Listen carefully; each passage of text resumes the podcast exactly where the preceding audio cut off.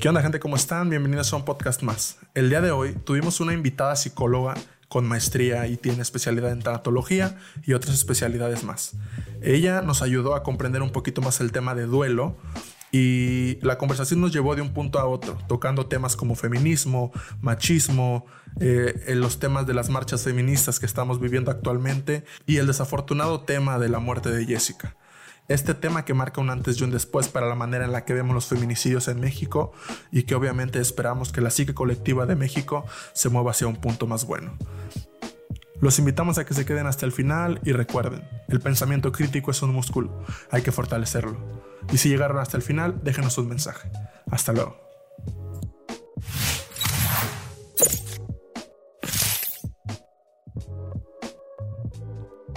¿Qué onda gente? ¿Cómo están? Bienvenidos a un podcast más. Yo soy Platón Arturo. Yo soy Edson Vaso. Y el día de hoy tenemos una invitada especial. Es amiga, eh, y es psicóloga. Y pues, sin más, vamos a dejar que se presente. Astlania, bienvenida. Buenas tardes. Espero que estés bien. Y pues como siempre, como es costumbre, por favor dinos a qué te dedicas, cómo te llamas, eh, qué es lo que haces, cuáles son los planes que puedas tener a futuro y pues háblanos de ti, tu background, por favor. Ok, claro que sí. Gracias por la invitación. Bueno, pues mi nombre es Astlania, Astlania López. Como en este medio no me van a preguntar qué significa, pero siempre me lo preguntan. Sí. Es una palabra náhuatl. Y desde ahí, desde, desde el origen, que quiere decir lugar de, de la blancura, pues justamente desde ahí como que se marca mi historia, mi historia de pensamiento que tiene que ver con un papá que le encantaba la historia y pues formó mucho de eso en mí. Bueno, pues ¿a qué me dedico? Yo soy psicóloga, estudié la licenciatura en psicología hace algunos añitos. Después me especialicé en tanatología, fue una especialidad que me llamó la atención para complementar y para oficialmente poder ejercer como terapeuta. Posterior, pues obviamente estudiar una cosa te lleva a otra. Después hice algunas especialidades en género, justamente en violencia, una de mis especialidades es trabajar con violencia familiar y sexual eh, atendiendo a mujeres. Y recientemente, bueno, hace unos añitos ya, estudié una maestría en psicoterapia cognitivo-conductual. Y a lo que me dedico es a hacer psicoterapia. Hago psicoterapia en el servicio público, que es trabajando con mujeres en situación de violencia, y psicoterapia en, a nivel privado, y trabajo mi especialidad o en lo que me estoy formando aparte de la tanatología es en los trastornos mentales. Súper interesante, digo, ahorita con, con, estos temas de la violencia de género que vivimos, pues súper, súper común en nuestra sociedad, me imagino que, que, es un verdadero reto, ¿no? Tanto para ti, para la persona que se acerca a ti. No sé si estés en algún lugar, ya sea público, privado. ¿Cómo funciona este acercamiento entre el paciente y tú como terapeuta. Ok. Eh, sí estoy en un lugar público, estoy en el Hospital General de aquí de, de Cihuatanejo. Estoy en el horario matutino. En este momento no hay una consulta como la normalidad lo marcaba, que ibas, pedías información y te inscribíamos en el programa y ese mismo día si había espacio te eh, entrabas a tu primera sesión. Hoy por hoy solo estamos trabajando con las urgencias eh, una urgencia en cuestión de, violencia sería violencia física que haya dejado marcas que necesiten atenderse y denunciarse en algunos casos, en los casos que la usuaria lo decida. Y la atención de la violencia sexual, la cual es muy urgente que se tiene que atender en las primeras 72 horas para evitar eh, complicaciones. Entonces estamos con eso de urgencias y una que otra paciente que nos dice, oye, es que ya necesito hablar, eh, hemos hecho llamadas telefónicas, que no es lo ideal, eh, sobre todo por esta cuestión de, seguridad, de que ellas están en sus casas y que puede estar el agresor ahí. Entonces, eso es lo que hago entre semana. Eh, somos un equipo, eh, está incluida una médica, una trabajadora social y yo como psicóloga y damos esta atención integral.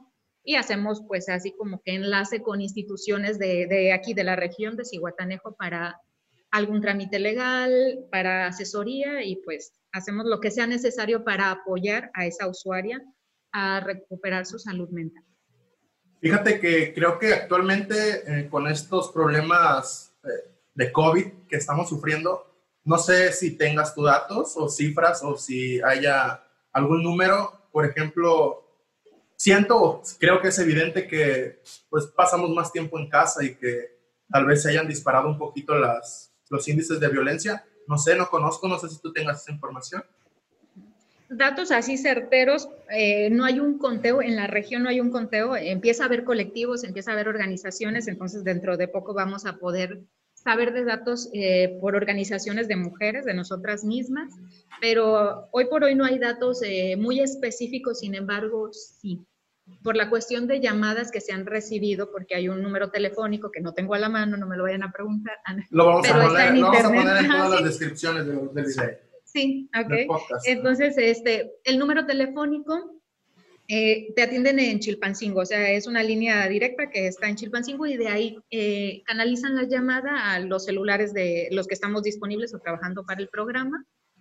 Y sí se han incrementado llamadas de personas que, que pues, no hubieran llegado y ni sabían que existía el programa, eh, que no habían tenido la necesidad antes y ahora sí, lo cual nos habla de que sí se incrementa porque la convivencia pues es mucho más controlada, más cercana y aparte el estrés, el estrés es un factor que activa eh, la violencia de, pues en este caso del generador de violencia.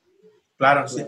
Ha evolucionado la manera en la que se aborda la violencia eh, pues contra la mujer, ¿no? En este caso ha evolucionado en el sentido de que es más, ahora es más probable que las mujeres hablen de eso, ¿no? Alcen la voz. Sí. Digo, porque anteriormente pues duele decirlo, pero era hasta normal, ¿no? El maltrato hacia la mujer. Estaba muy normalizado. Y lo sigue haciendo. Sí, pero digo, así, sí ha, ha, habido un salto muy grande en cuanto a que la mujer ya tiene más capacidad es, pública para, para eh, ayudarse, ¿no? Y otra cosa que pues comentó Aslania de que se me hace interesante también tocar es que la gente no sabe que existe el programa, o sea, ¿Por qué no saben? ¿No se, no se da mucha difusión? No, bueno, no, no tenemos el, el, recurso como tal y la difusión o quien se carga de la difusión de los programas de salud. Eh, la verdad no sé cómo lo manejen, no sé si haya un recurso. Se hace cierta publicidad, eh, algo como muy específico que no suele tener mucho alcance. Y el equipo como tal, como estamos ocupados en atender, no tenemos ese chance como para generar el contenido o no nos organizamos, entonces estamos enfocados en la atención y eso nos lleva la mayor parte del tiempo. Sí, claro. Pero, pero en los últimos, yo tengo ocho años trabajando para, para este servicio y de verdad que sí, que ya, ya ubican y ya muchas usuarias nos llegan por recomendación de otras usuarias, que ha sido lo que más nos ha funcionado, de boca en boca. Sí, pero fíjate que creo que hay un problema fundamental en cuanto a, eh, digo, no voy a tocar temas políticos porque no, no está chido, no, tampoco me gusta, pero creo que sí hay un problema fundamental en cuanto a qué se le da prioridad de, pues en la cuestión pública, porque digo, he visto cómo gastan dinero cuando llega un crucero, por ejemplo, al puerto, le llevan mariachis, le llevan eh, música viva, le llevan danza, les dan regalos, les dan eh, comida, hospedajes, o sea, tantos millones de pesos que se gastan en cosas tan banales porque, o sea, hay cifras de que cuando llega un crucero al puerto, eh, gastan millones de pesos para su recibimiento y la derrama económica realmente es nula o casi nada. Entonces, imagínate que todo ese dinero que se gasta eh, en vano fuera destinado para, pues, campañas de concientización acerca de que hay programas para ayuda en la violencia de género, para programas eh, de ayuda en cuanto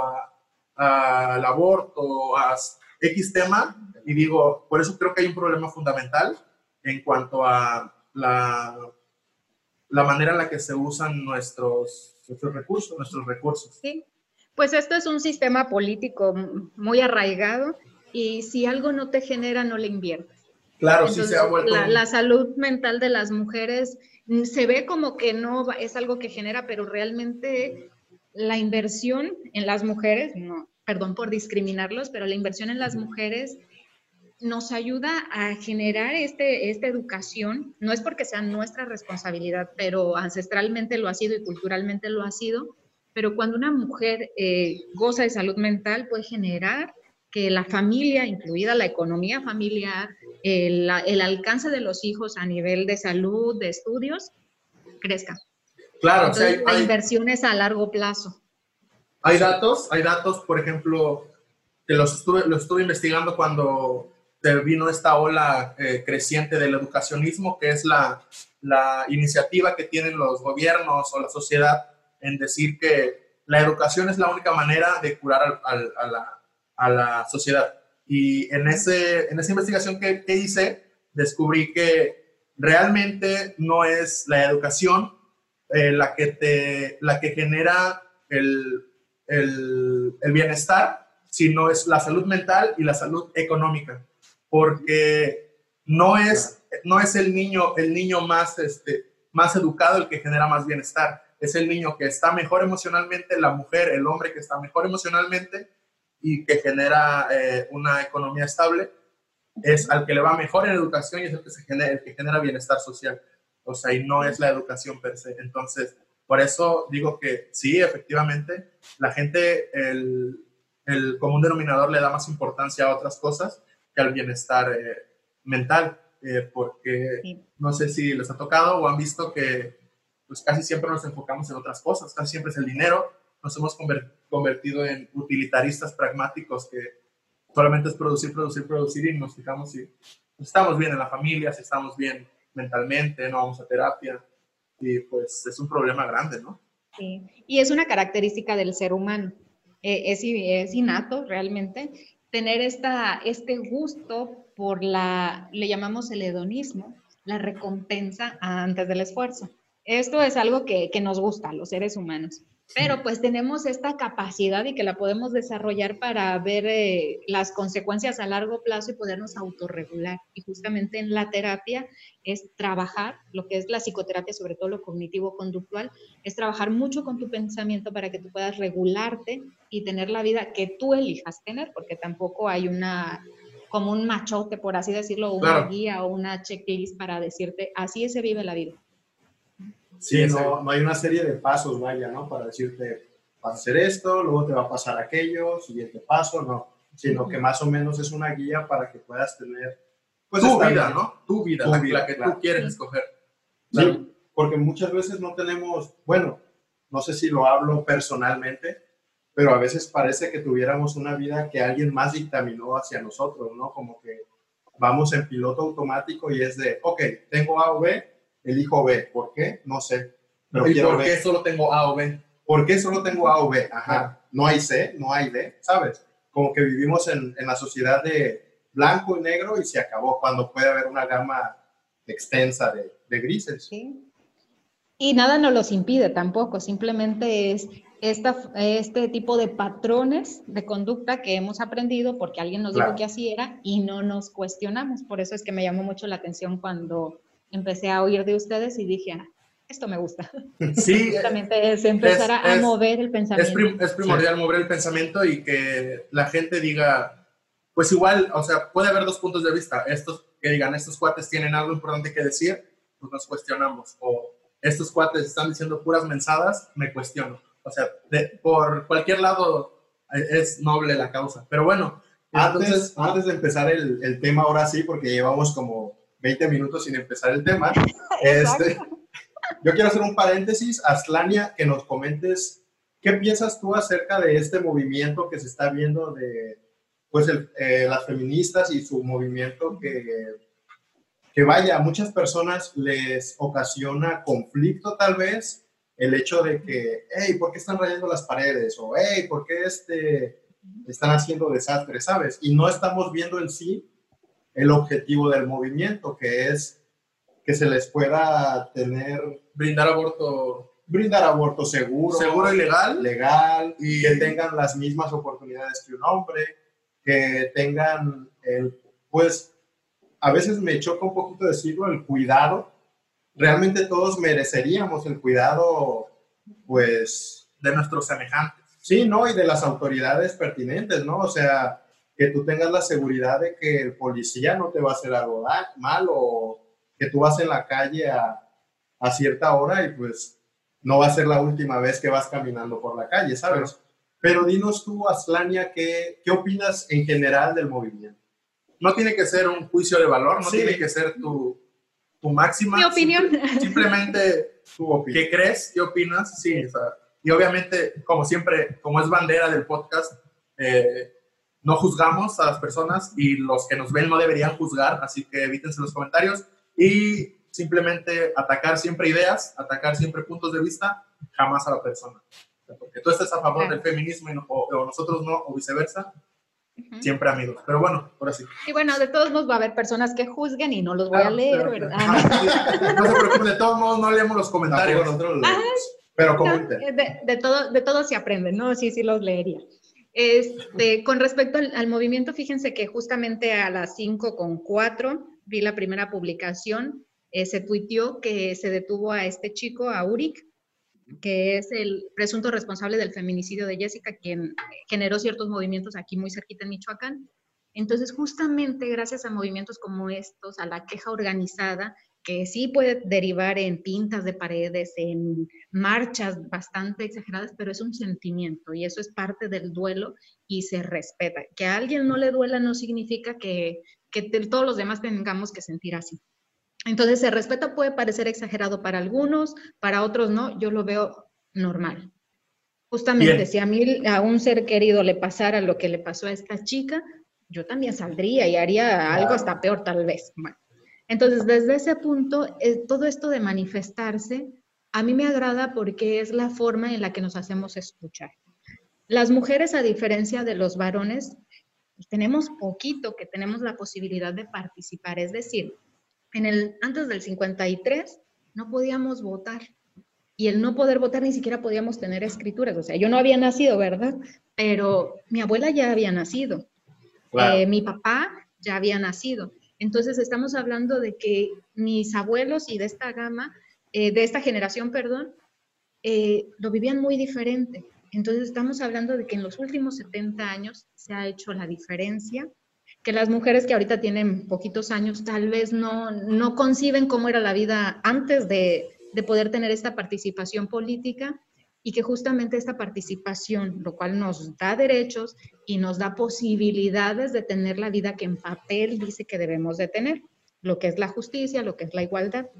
Entonces, es necesario que hagamos esto, cada una desde la medida, habrá quien quien va a la marcha y grita y golpea y se exhibe los pechos, cada quien es libre. Aquí justamente se trabaja en el feminismo para que ninguna tenga que cumplir con, con un protocolo de conducta, ni pensar, ni, ni, entrar o encajar, ¿no? Es para justamente eso, ejercer la libertad.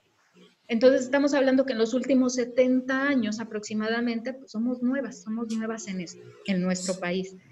Y estamos hablando que justamente en el 2006-7, en el 2007, se eh, lanza o se este, publica la ley de libre acceso a una vida sin violencia, o sea, hace poquitito. Poquito, casi nada, hace nada, sí. Hace 13 años, o sea, ahí, pues ya, ya, ya estábamos conscientes, bastante conscientes nosotros cuando esta ley surge.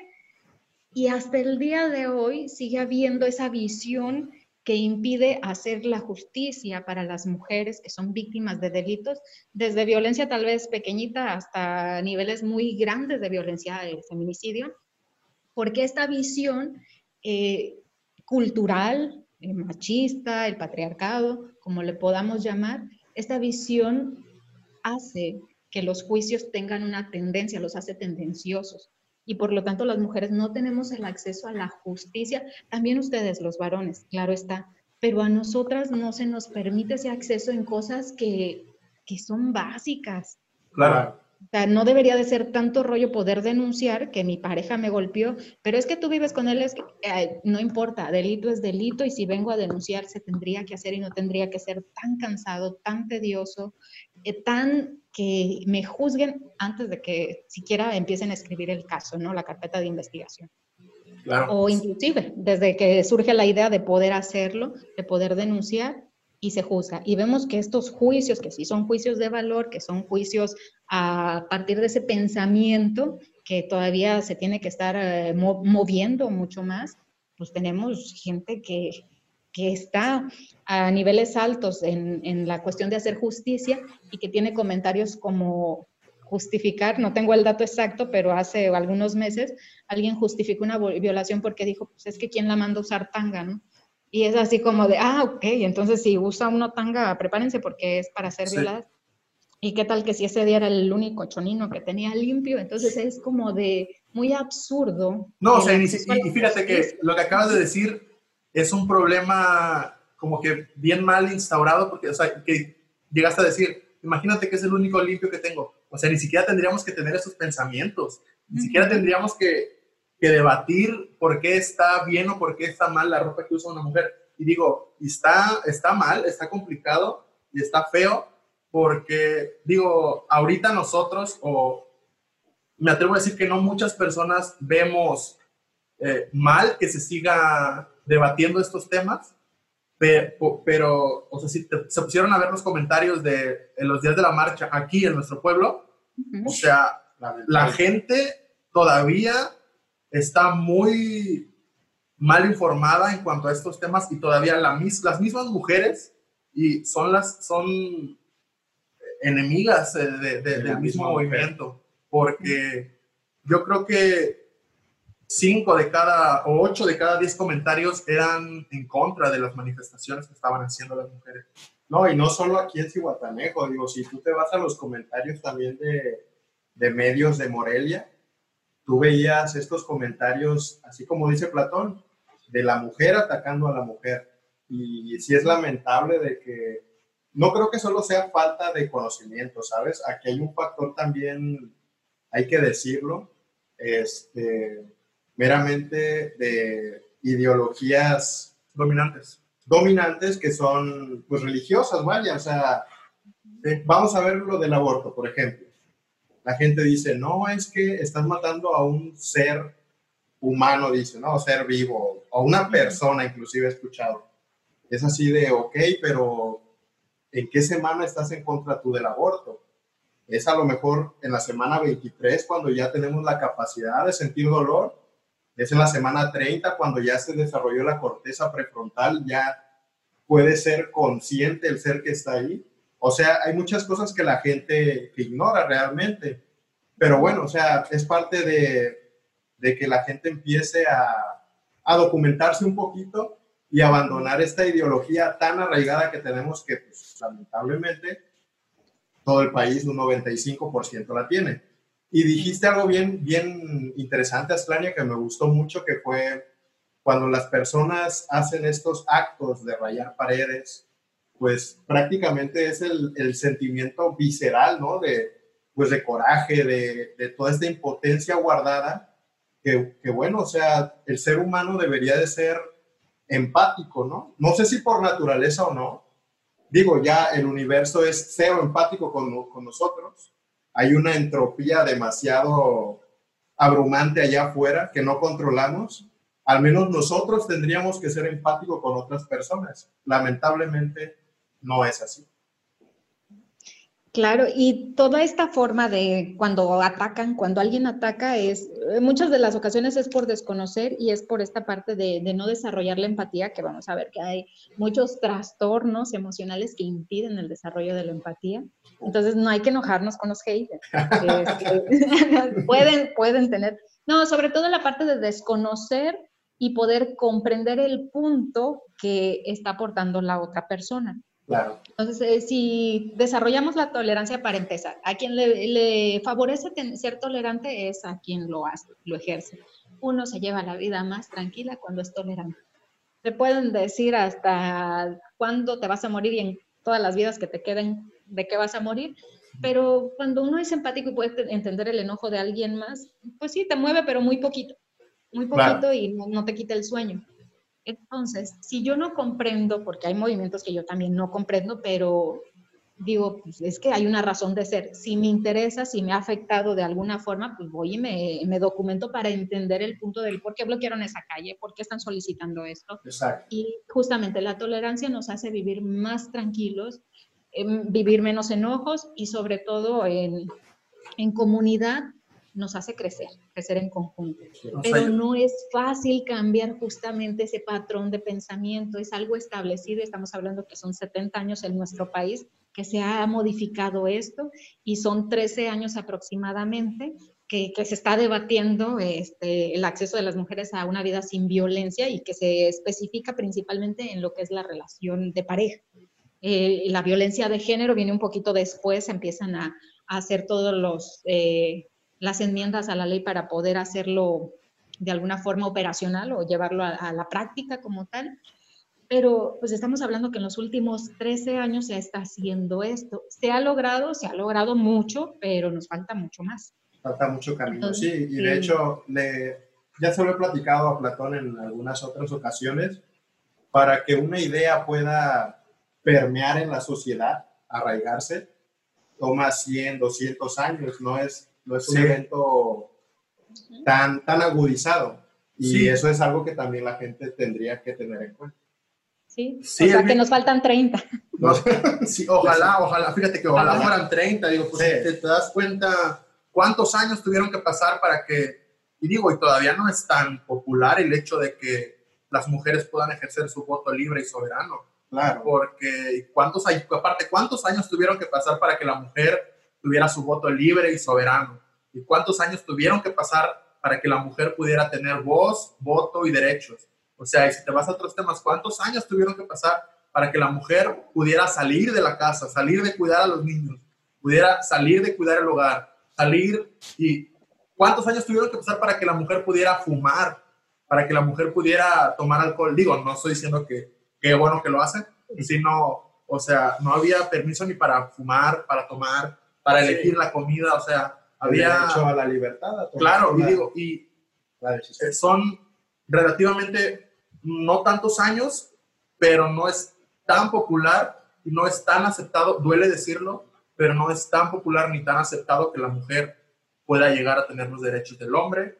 Digo, no debería decirse ni siquiera del hombre, que pueda tener los derechos de un ser humano, pues, como todos. Entonces, es, es difícil y es feo hablarlo, digo, porque me suena tontería todavía hablarlo, pero pues te tiene que hablar. Digo, tomaron hace no sé cuántos años eh, hayan pasado, pero desde las ideas de Nietzsche, de Freud, de Schopenhauer y todas estas ideas que hasta, digo, apenas hay personas que estudiaron 30, 40, 50, 70 años de su vida y apenas están permeando sobre nosotros.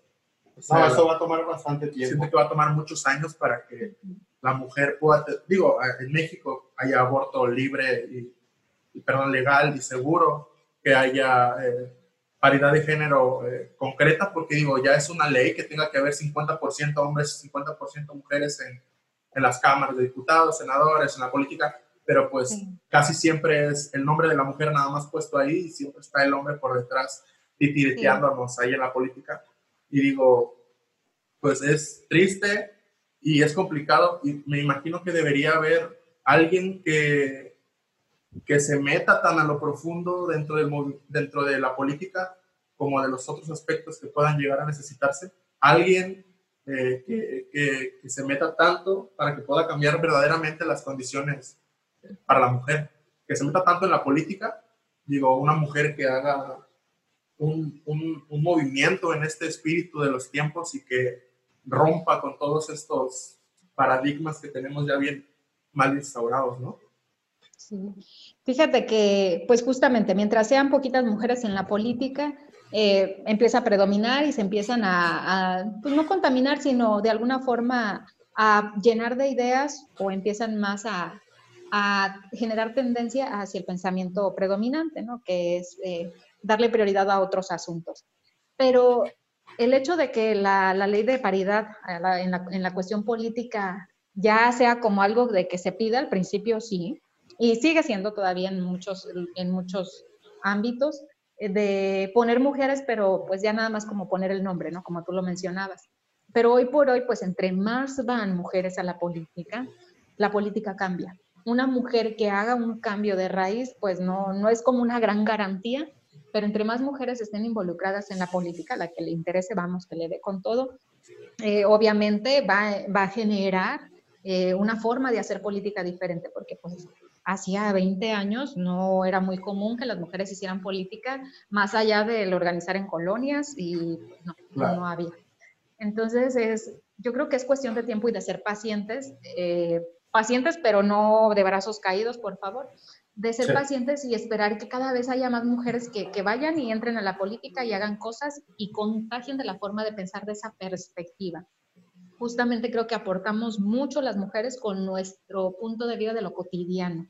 Justamente cuando yo le platico o mis amigas platican y hay varones ahí que pues, mis amigas, la mayoría estamos empapadas de este tema, pues de pronto empiezan así como a ver, ¿en serio sí les pasa eso? Sí. O sea, eh, obviamente para ustedes y la mayoría de los varones es como de, ay, ¿cómo me va a tocar alguien en el transporte público? Y yo así desde los ocho te empiezan a tocar más o menos, ¿no?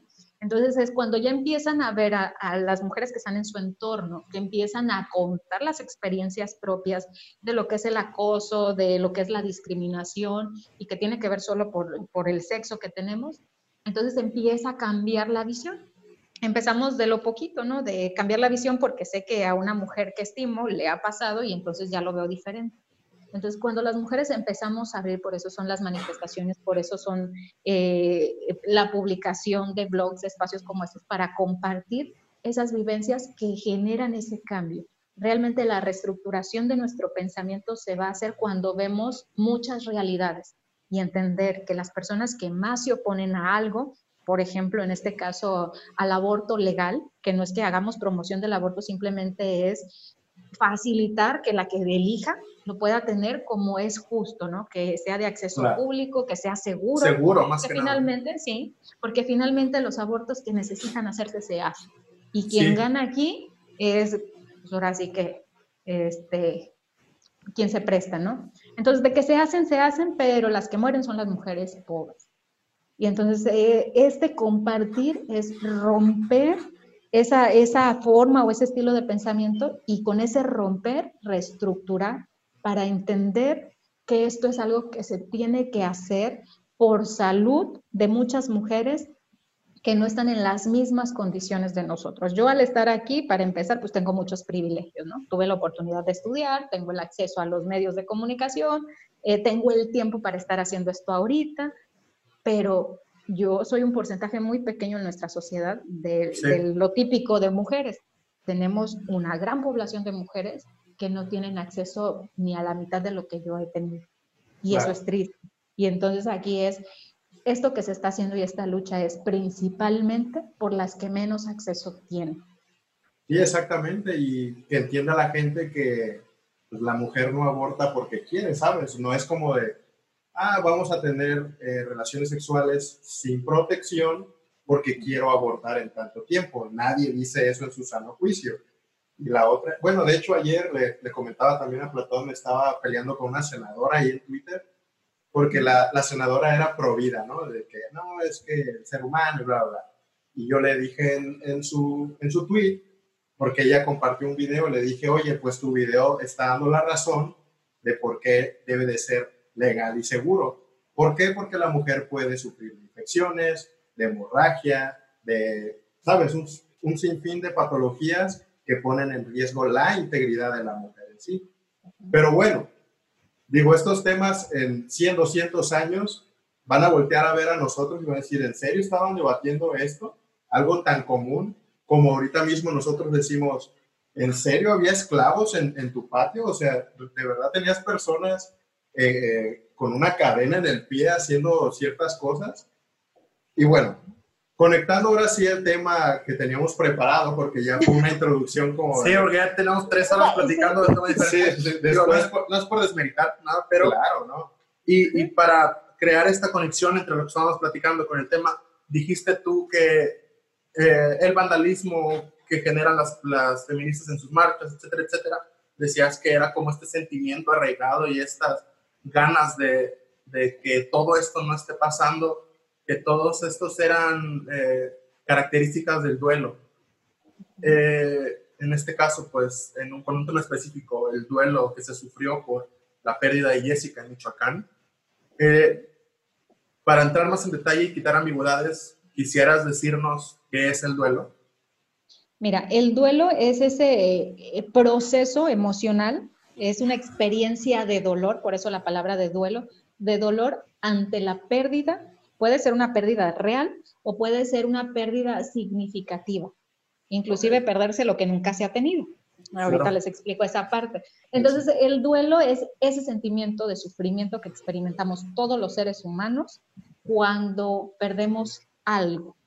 Ese algo puede ser un ser querido, un bien material, e inclusive sueños que de pronto ya dijimos no se van a realizar. Por ejemplo, todos los que teníamos algún plan. Más abstractos, ¿no? Como patria o ideología, libertad, etcétera, sí. Sí, y vivimos con duelos pues desde que nacemos, ¿no? Desde ahí, todo, la vida es un constante cambio y entonces cada vez que hay un cambio hay una pérdida, así de facilito. Entonces cada vez que perdemos algo, generamos un dolor. Este, hemos aprendido a lidiar con ese dolor, pero hay ciertas pérdidas que cuestan más trabajo. Y esas son las que normalmente se trabajan, las que se llevan a terapia, las que generan tal vez cambios significativos en la vida de las personas y en ocasiones esos cambios pues ya los llevan a ser funcionales. Y funcionales es, viéndolo así, en términos generales, que disfruten su vida, que puedan disfrutar y que te, vivan el nivel que tenían antes de haber experimentado esa pérdida o la capacidad de poder disfrutar, así de fácil. Entonces, el duelo es esa experiencia de dolor ante la pérdida. Y hay muchos tipos de duelo, hay unos que son más complicados que otros, y las etapas que caracterizan, bueno, desde el punto de vista de una autora. Eh, hoy por hoy han salido más teorías y todo, pero yo a mí me gusta seguirlo explicando con esto. Igual y fue la primera teoría que conocí, la comprendí muy bien y la sigo explicando. Hay otras que también son muy interesantes, pero vámonos a la, a la más popular, la más arraigada y una muy sencillita para explicar. Son etapas, nos habla de cinco etapas que no son consecutivas es un vaivén. Vas y estás en una, pero al ratito ya te regresaste y estás en otra.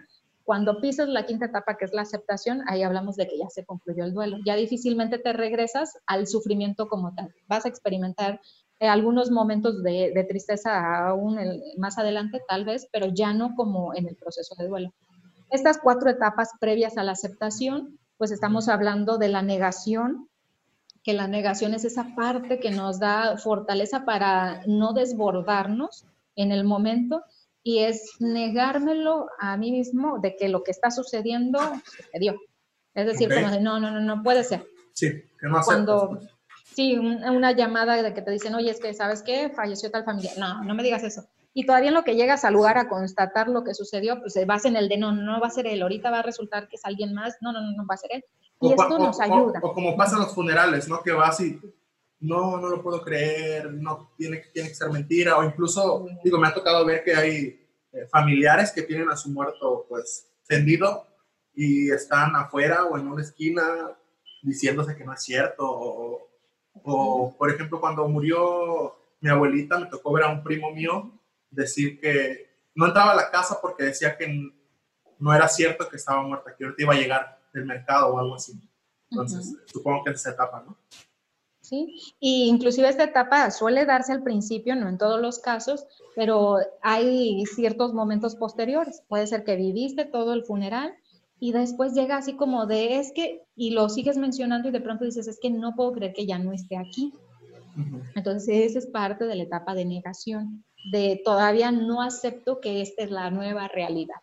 Y es normal, es un recurso a nivel psicológico que nos ayuda a resolver, porque ante un cambio pues tienes que, generar nuevas formas de hacer lo que normalmente hacías y la negación nos ayuda a, mantenernos de alguna forma como coherentes para resolver. No es mal, es normal. Otra de las etapas que, que se dan al principio pues es el enojo, la furia, la rabia. Y sobre todo cuando calificamos al evento o a la a lo que llevó a esa pérdida como injusta. Entonces ahí es, entre más injusto se valore un evento, más rabia, más ira va a haber. Entonces tenemos este, negación, la ira, tenemos la tristeza en sí, que suele ser, ya cuando empieza a aparecer la tristeza, pues ya, es la negación se va esfumando, se va desvaneciendo se va gradualmente. ¿sí? Y ahí es donde ya se va volviendo más consciente de lo que sucedió, es un hecho y no se puede cambiar. Y obviamente empieza ese sentimiento de tristeza, porque pues hay que adaptarse. La tristeza es una emoción que nos ayuda a reorganizarnos y es necesaria para pues de alguna forma es como apagarnos un poquito para poder generar nuevas formas de responder. Esa es la tristeza siendo así positivo. Y por último tenemos dentro de esta parte de la tristeza, pues esa parte de, del exigir, del querer que alguien lo resuelva o lo cambie. Y en esta parte de es reclamarle a, a la vida, eh, si fue un accidente al que iba conduciendo, al que se equivocó, al que hizo mal, al doctor.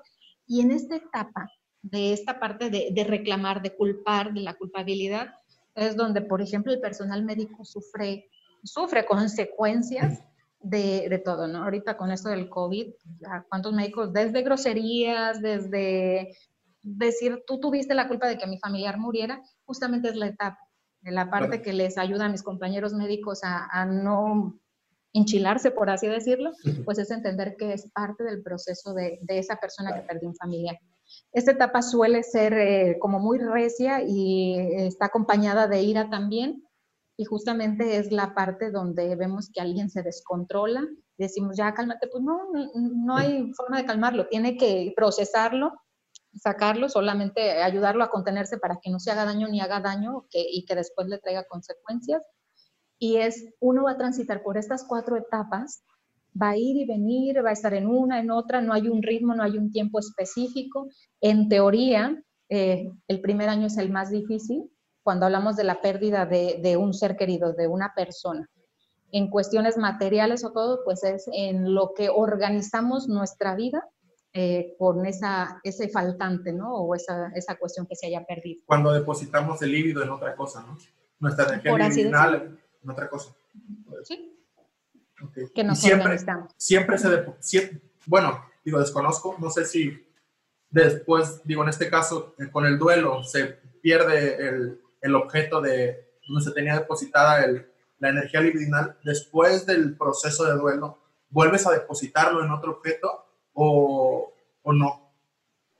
Mira, la teoría que estás hablando es muy interesante, es el psicoanálisis.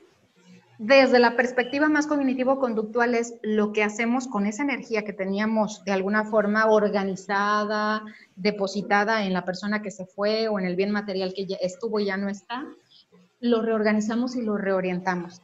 Esta es como la habilidad más bonita para mi gusto que tenemos los seres humanos. Nos adaptamos a todo. Podemos llorar, tocar fondo, como le dicen, pero si, si tantito nos dejamos guiar por nuestras mismas emociones, aprendemos.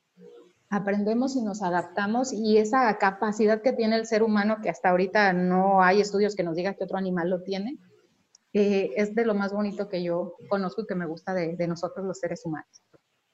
Esa capacidad de adaptarnos y si lo vemos desde este punto de vista, pues sí, es depositar. Esa energía que yo invertía en, en esto, ahora lo pongo acá y continúo con mi vida como debe de ser. Fíjense, ahorita que comentan eso, eh, he estado leyendo un poquito de Schopenhauer y bueno, este señor es, es la viva representación de que el mundo es sufrimiento, ¿no? ¿Y por qué dice que el mundo es sufrimiento? Bueno, porque él dice que desde el momento que uno nace, prácticamente nace con un vacío. Y este vacío, él lo representa como una fuerza invisible de voluntad. La voluntad pues una acción para realizar cualquier cosa. Y entonces él dice que cuando llega algo o alguien que, que tapa el vacío, por así decirlo, esta pieza que embona precisamente a, pues a tus características, a lo que pedías, a lo que idealizabas, bla, bla, bla. Es ahí cuando esta fuerza se puede contener un poco, ¿ok?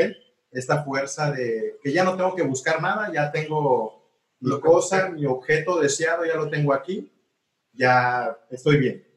Pero, ¿qué pasa cuando ese objeto se va o se pierde o lo que sea? Otra vez queda el espacio y inclusive en, en, un libro mencionan algo así como una hemorragia de deseo, ¿no? Es este sentimiento que fluye y fluye y fluye de como ya no está el objeto ni la cosa que tú deseas, solo existe pues el deseo de desear. El deseo de desear, claro. Y entonces es aquí donde otra vez viene esta fuerza eh, invisible, por así decirlo, a empujarnos a conseguir un nuevo objeto de deseo por eso Schopenhauer decía que, pues, que la vida es sufrimiento, porque prácticamente estamos en un constante, es una batalla, por así decirlo, entre tener el objeto de deseo, perderlo y tener esta fuerza. ¿Quién es? pues sí, es el psicoanálisis, ¿no? El que dice que es como una mariposa el deseo. Eh, te para en un objeto y al estar ahí, pues llegas por él y después se vuelve a parar en otro lugar, ¿no? Por eso pues, siempre el deseo es eh, inestable.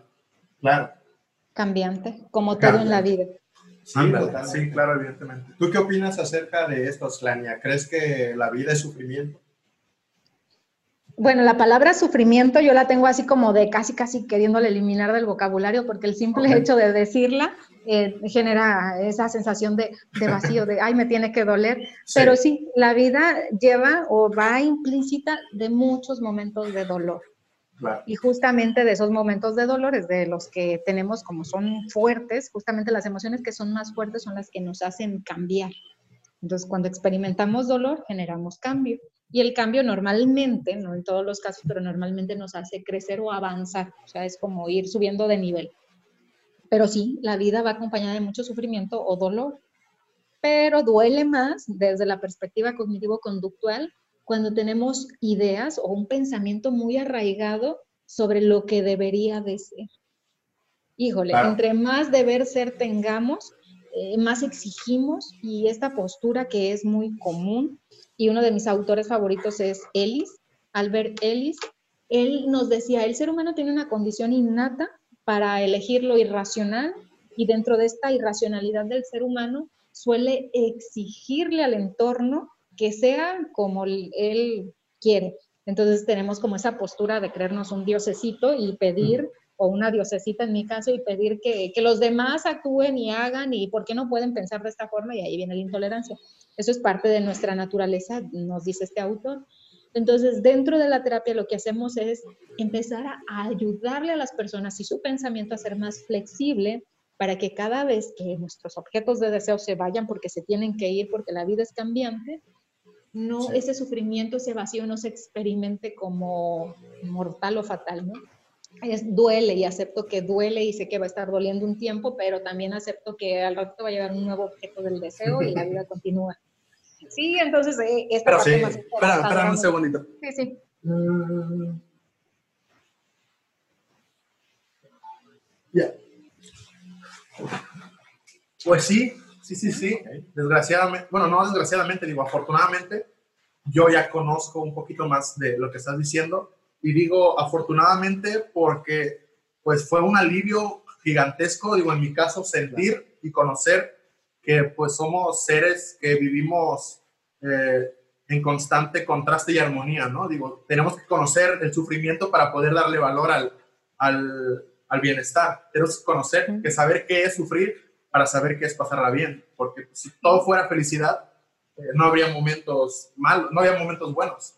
No, y como Solo serían momentos. Como dijo Asplania, ¿no? O sea, este proceso de, de sufrir de duelo, no siempre, pero la gran mayoría de las veces trae cambio y a veces el cambio pues te fortalece y eso se me hizo bastante poético y bastante bonito. Sí, Sí, justamente por eso me gustó y fue lo primero que quise estudiar porque es de las razones o los motivos de consulta más comunes. Murió un familiar, se terminó una relación y entonces todo lo que estoy sintiendo no sé qué hacer con ello. Y yo, ay, ternurita, véngase para acá porque se puede, se puede hacer mucho. Véngase a consulta, ¿no? los temas de, de, duelo, melancolía, eh, pérdida del objeto y así pueden ir puede ser causa para depresión y ansiedad y todo este tipo de patologías psíquicas? Son, son parte, pero no son un factor suficiente. La depresión en sí es una enfermedad que tiene como muchas eh, razones para existir y se tienen que de alguna forma conjuntar, porque podemos experimentar las mismas cosas y tal vez a una persona sí le da depresión y a la otra que vivió exactamente la misma circunstancia no. Y entonces, ¿qué pasó ahí? Entonces no hay una causa como claro. Entonces se, junta lo que se ha vivido, todo lo que hemos vivido desde, pues hay autores que manejan desde la parte del segundo trimestre de embarazo, que se empiezan a generar las... desde ahí hay quienes dicen que desde el nacimiento, pero bueno, hasta por aproximadamente nuestra primera década de vida vamos formando lo que vamos a llamar nuestra personalidad. Y en esa parte de nuestra personalidad se imprimen en nosotros nuestros patrones de pensamiento. Esos patrones de pensamiento es, suena loco para algunas personas porque dicen que somos una máquina, somos una computadora, pues es, la, es, la, forma en la que yo lo entiendo y que, que me gusta para explicar. Entonces imprimen esos patrones de pensamiento en nosotros y esa es la forma en la que vamos a ver o con los ojos que vamos a ver el mundo, a las demás personas y todo. Y entonces si tuvimos experiencias demasiado desagradables, pues vamos a tener una visión del mundo bastante triste o fea, por llamarlo de alguna forma. Y, así estamos, estamos en este mundo, personas con nuestras historias de vida, viendo qué hacer.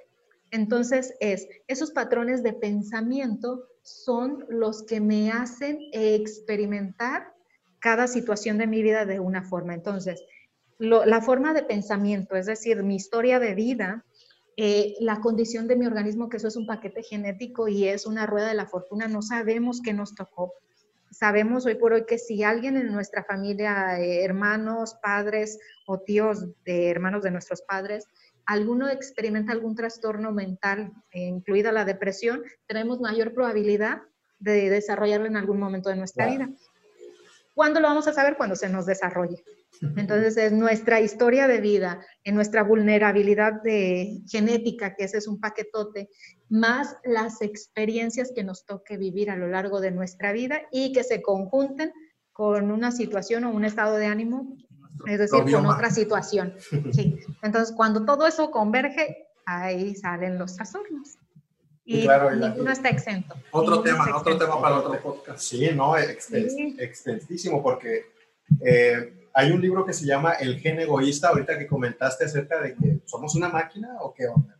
Eh, en él el autor, el autor creo que es Richard Dawkins, si no mal me equivoco, y él dice que somos una máquina que estamos programadas nada más para poder pasar nuestros genes egoístas de célula en célula por generación en generación. Y entonces, pues muchas veces la gente sí se queda como que, ok, soy una máquina. Si lo quieres ver de, de una forma un poco fría, pues sí, somos una, una máquina que, pues que trae un montón de células, que esas células interactúan con otras células, por sus neurotransmisores, a lo mejor en, el cerebro, de cierta u otra manera, para realizar una función, ¿no? Y ahorita que dijiste esto de, bueno, la tristeza y el duelo y la depresión y que sabemos que es una enfermedad multifactorial que tiene que ver con factores genéticos, a lo mejor ambientales, ¿no? Por ejemplo, no sé si han visto ustedes que hay una tendencia de, en esta modernidad o de moda de, de defender la marihuana, ¿no? Por ejemplo no, es que la marihuana tiene beneficios porque disminuye la náusea, eh, tiene un efecto sedante que te ayuda a dormir mejor, glaucoma, por ejemplo, para bajar la presión un poco interna del ojo, pero digo, a final de cuentas, ¿por qué no se dice un poco más acerca de que la marihuana puede ser un detonante directo para que empiece una psicosis en, una persona? No se dice porque, no sé, a lo mejor es parte de... Ajá, exactamente. Es, una, es parte de la ola, ¿no? De, bueno, está de moda y vamos a echarle flores y bla, bla, bla. Pero sí, finalmente es un negocio, ¿no? Y como negocio, pues hablas de lo positivo, no de lo que podría ser negativo. Exactamente. Y está bien interesante para otro podcast igual. Sí, va a haber. Vayan haciendo la lista. Vamos a hacer la lista de todos los episodios que vamos a grabar con Esplania. Este, Porque fíjate que es un tema bien complicado. O sea, ya que lo tocas, Digo, es parte de lo que me gusta que hagamos en el podcast. Por ejemplo, tocamos el tema de este de los trastornos, ¿no? Y entonces llegamos a la marihuana y, cómo esto puede afectar. Pero al final fue, el punto final fue eh, pues, la economía. O sea, si, si no vendiera, no se hace. Porque somos utilitaristas pragmáticos que si no, si no genera, no se hace.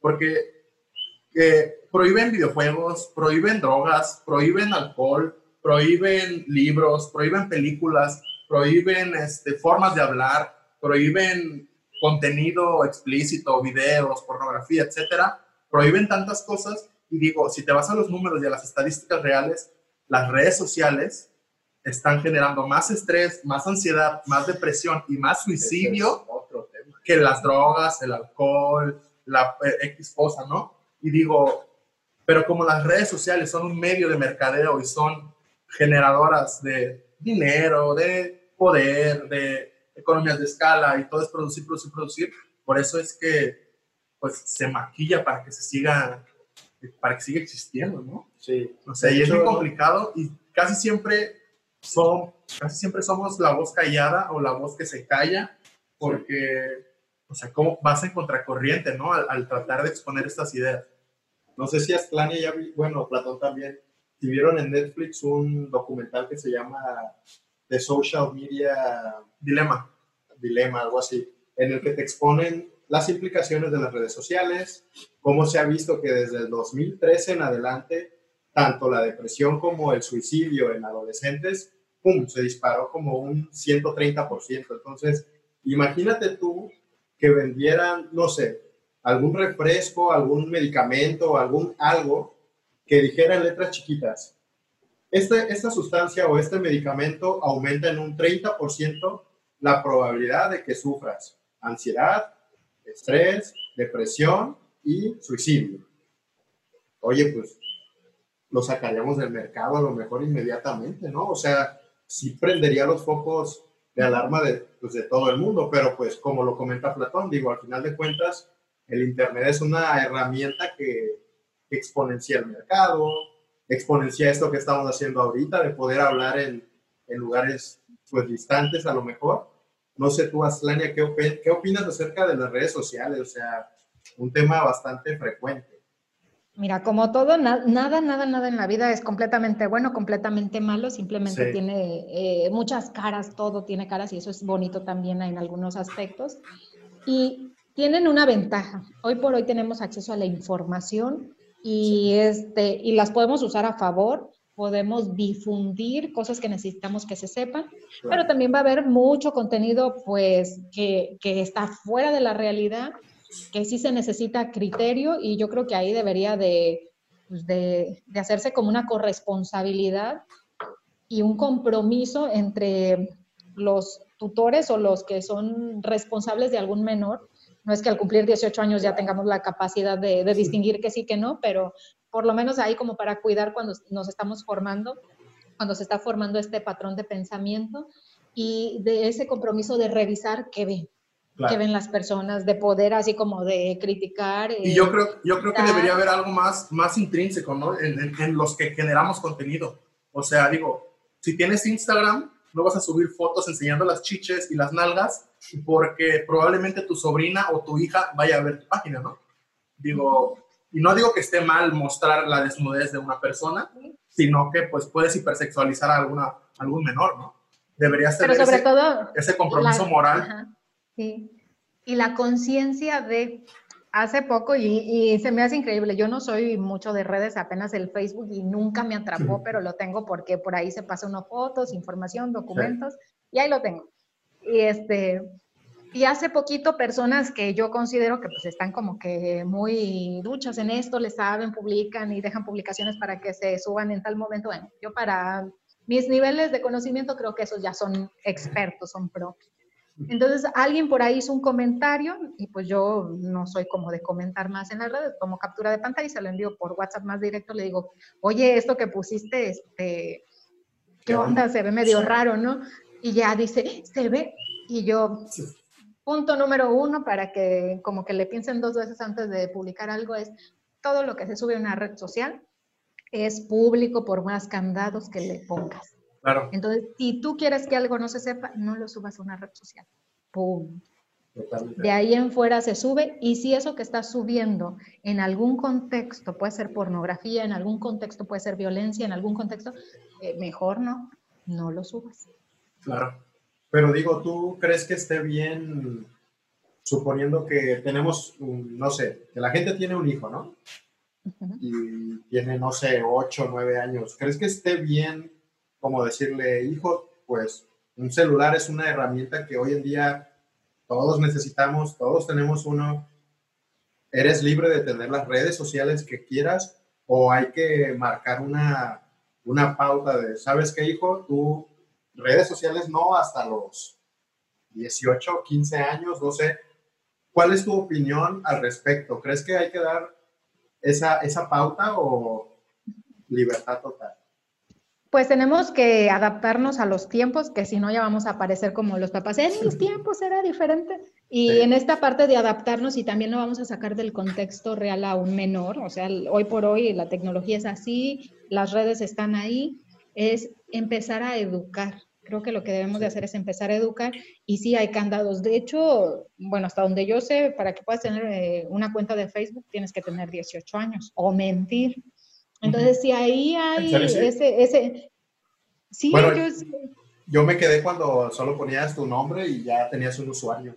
Así de rápido era. No sé, Pero tienes pues, que poner como la fecha de, de nacimiento ahí y entonces ahí tienes que mentir.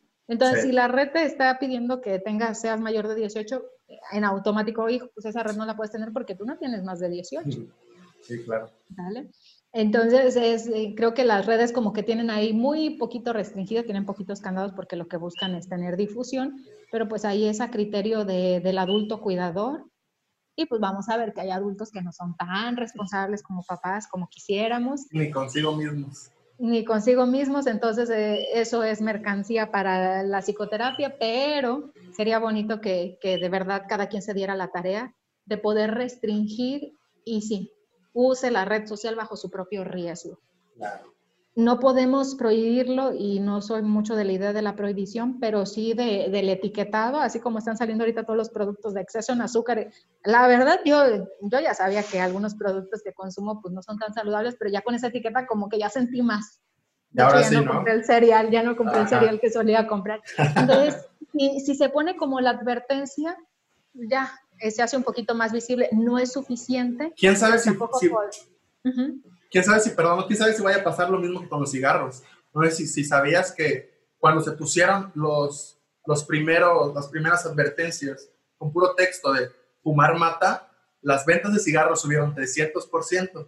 Cuando se eh, pusieron ya imágenes impresas de gente sin garganta, de cáncer de pulmón, cáncer de boca y así, los, los, este, las ventas de los cigarros volvieron a subir otros 200, 500%. O sea, no sé si vaya a pasar lo mismo con, con, con los alimentos eh, altos en calorías y así, y que nuestro cerebro indulgente diga, pues tal vez te mata esta coca, pero tal vez esta no es la que te va a matar, tómatela. Entonces no sé qué, qué tanto vaya Ahí adelante te cuidas. Ajá, sí. Mira, es que esa publicidad es engañosa porque por un lado, y es parte de, de la hipocresía que ayuda a vender, por un lado te dicen eso te puede matar, pero el cómo te venden el producto, porque eso es así en letras, en un anuncio muy feito que está ahí pegado en la, en la cajetilla, que a la cajetilla es a lo que menos atención le prestas, pero cuando son los anuncios televisivos, los anuncios, pues dan un estatus y ponen al cigarro que te da un estatus y la gente está buscando ese estatus, entonces es, por un lado te digo que te mata, pero por otro lado mira la vida que puedes aspirar o cómo, cómo es el estilo de vida. Obviamente quienes más se enganchan, creo yo, o debería de ser, pero no es así realmente, son las personas más jóvenes o con poco criterio. Así es. Y pues lo único que nos puede salvar en este caso es informarnos. Claro. Y pues sí, informarnos para poder tomar la mejor decisión, pero sí ser conscientes que las redes sociales es un arma de doble filo, tiene lados positivos, claro que sí, hay que aprovecharlo como todo en la vida. Todo en la vida, hasta los préstamos bancarios tienen su lado positivo, hay que saberlos aprovechar. Entre más información tengamos sobre lo que estamos consumiendo, mejor nos va. Va que va. Aslania, pues muchas gracias por estar en este espacio, por brindarnos tu valioso tiempo, porque sé que todos tenemos otras cosas más importantes que hacer, pero gracias. Eh, el tiempo voló, ¿eh? Sí, sí, sí, el tiempo se nos fue volando. Fue 8.25, eh, tengo un paciente esperándome desde las 8, pero es, es digital, le dije, aguanta. Bueno, gracias por todo. Gracias y para hacer un cool down, pues chicos, chicas, eh, chiques, todas las personas que nos estén viendo, eh, recuerden, eh, es importante documentarse de los temas que, como dijo Asplania, si yo sé que tiene una injerencia directa en mí, pues lo voy a investigar. O sea, si cerrar la calle de fuera de mi casa y me, me está impidiendo hacer algo, pues voy a investigar para ver si me pongo de lado o en contra de la manifestación. si algo está sucediendo en mi comunidad, investigar por qué está sucediendo. no simplemente atacar o apoyar sin saber, pues en el caso de las feministas, conocer los estatutos, conocer las peticiones y conocer este dolor que está permeado en la psique colectiva de la gente y decir, ok, soy empático con el tema o realmente está afectando a, a, a, mi, a mi persona. Y pues en general, estar informado y tener un pensamiento bastante crítico en cualquier tema, no simplemente los de actualidad. Y pues bueno, no sé si Astlania quiera, quieras decirnos, darnos un consejo o decirnos qué piensas, qué crees que deberíamos hacer o un consejo en general para la audiencia. Y Mi consejo y comercial, ante la duda, ante el sufrimiento, busca asesoría psicológica profesional. Terapia es una, una de las formas, no es la única, ni somos la panacea del mundo, pero es una de las formas, puede ser. Y la otra, trabajando en esta parte del pensamiento crítico, pues me gustaría pasarte como a alguno de los autores de donde tomé las ideas, porque no todo es mi idea, lleva mi toque, pero claro, claro, de lo que he leído y de lo que he aprendido, para que si alguien quiere profundizar, pues, pues se puede ir a, las fuentes y a la vez pueda profundizar más. Esa es la idea de, de, la divulgación. Entonces ahí les mando un mensajito al final con algunos de los autores que, que utilicé y que no mencioné porque soy muy mala para referenciar, me apropio de las ideas, pero en el fondo reconozco que sí, que he aprendido de otros y es válido que, quien quiera de alguna forma ahondar más en el tema, pues se vaya y revise a un Sí, las buenas, las buenas ideas son de todos, no tienen dueño. ¿Alguna red donde podamos encontrarte, Aslania? Bueno, eh, hay mi Facebook, que ya le voy a dar utilidad, o algún día abriré Instagram cuando entienda qué, qué provecho le puedo sacar. En mi página de Facebook es Astlania López y la encuentran ahí, creo que rápido, porque no hay muchas Astlanias hasta ahorita de mi edad, hay más chiquitas. Y hay una página que nos habla sobre, que está asociada a mi cuenta de Facebook, que habla del trabajo que hacemos en el hospital, que se llama CEPAVI con S de servicio, CEPAVI con V de violencia, eh, Hospital General Cihuatanejo. Entonces ahí subimos información y ahí nos pueden encontrar. Y digo, nos pueden encontrar porque pues ahí trabajamos en equipo. Ok, No, pues nada, este, gracias. Eh, toda la gente que nos escucha, sean empáticos, porque pues somos seres humanos y eso es una de, las herramientas que nos da pues, la, humanidad como seres humanos. Y, la, fe. Y la fe. Y la fe. Eh, pues, pues, bueno, eh, gente, recuerden, el pensamiento crítico, la creatividad es un músculo, ejercítenlo, todos podemos ejercitarlo y pues no se dejen vencer por la ignorancia, no se dejen vencer por el positivismo tóxico y vayan a terapia y nunca compren cursos de superación personal y coaching porque es malo para todos. Y cuídense, gracias, nos vemos a la próxima. Bye. Bye. Hasta luego. Gracias.